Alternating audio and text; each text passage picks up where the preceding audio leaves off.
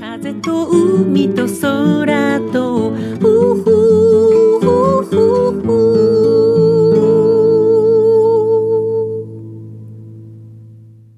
皆さん、おはようございます。エポ、風と海と空との時間がやってまいりました。なんとか仕事のやりくりをつけて、この前葉山に戻ってきました。大好きな人たちに会いに行くためです。そんなプライベートな旅でした。私たちのアトリエがある建物は、裏は山。目の前は美しい海という自然に囲まれたとても良いところにあります。山の風、海の風が心地よく吹き抜ける恵まれた環境。この葉山のアトリエではカウンセリングやヒーリングを行っています。コロナの間、対面のセッションをお断りしていたこともあってね、クライアントの方々もこのアトリエが開くのを楽しみにしてくださっていました。それはとてもありがたいことですね。沖縄から葉山に行くのはちょっと大変だけど、待っていてくださる人がいることは本当に嬉しいことです。これから関東に戻る頻度が高くなるので、ぼちぼちカウンセリングも対面で行うつもりです。もちろん沖縄でもやっておりますので、お悩み相談とご希望の方は、ホームページのミュージックドラマまでお問い合わせくださいね。とにかくこのアトリエは風の抜けがとても良くて植物がよく育ちます。とっても気の良い場所です。お留守番の間の植物たちもみんな元気でいてくれてよかったです。前回アトリエに戻った時に枝をカットして小ぶりにしたゴムの木があります。今回戻ったら元気に小さな葉っぱを芽吹かせていました。すごい生命力です。ゴムの木。沖縄に移住する前は、ここで猫のふいちゃんやおもちゃんたちと暮らしてたんだなと思うと、ちょっとキュンときました。おもちゃんはすっかり快適な沖縄暮らしに慣れて、きっと葉山にいたことなんか覚えていないかもしれませんけどね。まずは窓を全開にし、風を通して植物に水をあげ、テラスを洗って、早速水着に着替えて目の前の海に直行しました。水質も良くて綺麗。葉山の海にも沖縄の海にいるような美しい魚が泳いでたのでびっくりしましたよ。あまりの気持ちよさに前日までの疲れも溶けてゆきました。あなたがありのままの自分でいられる時間。この番組ではあなたの心に吹く気持ちのいい風のような F 分の1揺らぎと、そしてあなたが100%、あなた成分でいられるリラックスタイムをお届けいたします。今日の一曲目、I love your smile, シャニース。エポ、風と海と空と。葉山滞在2日目。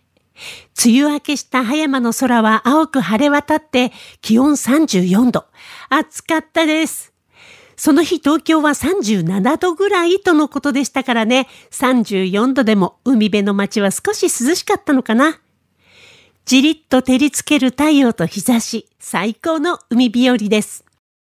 アトリエの目の前に広がる海もキラキラと光っていてとっても綺麗でした。ウィークデーだったので人手はそれほどでもありませんでしたけど、梅雨明けの海を楽しむ人たちで程よく賑わってましたよ。私たちは早起きをして部屋の掃除をして、夜我が家にやってくる友人たちとの宴会のための買い出しに出かけました。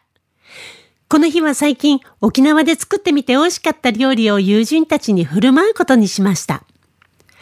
お野菜や魚介を中心にヘルシーなメニューを考えました。何を作ろうかなと、そんなことを考える時間もすごく楽しかったです。足りない食材は沖縄から調達。日頃忙しくてなかなか沖縄に来られない友人たちのために沖縄料理も準備しました。久しぶりの葉山の街。コロナの頃にはなかったおしゃれなカフェやレストラン、居酒屋さんがたくさんできててびっくりしました。普段は静かな葉山でしたけど、なんだか前よりも人が増えていたような気がします。なかなか外食をしない私たちなので、どんなお店なのかわからないんですけどね、今度ゆっくり滞在することができたら、ぜひ行ってみたいなと思いました。そうこうしているうちに、二人のアクティブ派の仲間たちが葉山に到着。彼女たちはもうしっかり水着を着込んで我が家にやってきたからびっくりです。もうね、その時点で遊ぶ気満々ですよね。一緒に海で遊んでくれる友達がいるっていうことは本当にありがたいことです。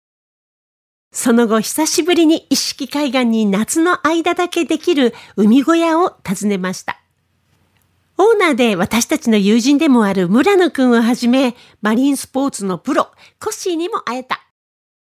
夏の仲間たちがそこにいてくれてとても嬉しかったです。数年前に謎の火災で倉庫が焼けて、みんなのクラウドファンディングで新しく再建された海小屋。いつ来ても心地の良い場所。お腹も空いて海小屋で美味しいランチを食べながら夏の仲間たちともおしゃべり。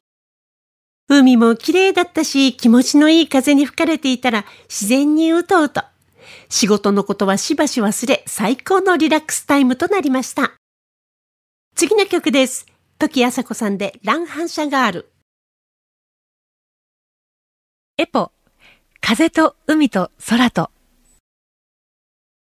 メインのビーチからちょっと歩いたところにある我が家寄りの自然ビーチはダイビングポイントにもなっています。すごく美しい浜でたくさんの魚に遭遇できる場所。潮だまりの場所はお日様で温められているのでタラソテラピー気分で海に浸かりに行きますよ。タンクを背負っている人たちが出たり入ったり、きっと沖まで行くと相当いろんな生き物たちが観察できるに違いありません。いつかフィンをつけてライフジャケットもつけて安全にシュノーケリングをしたいなと思いました。その浜も堪能してそのまま家まで数分テクテク歩いて帰宅。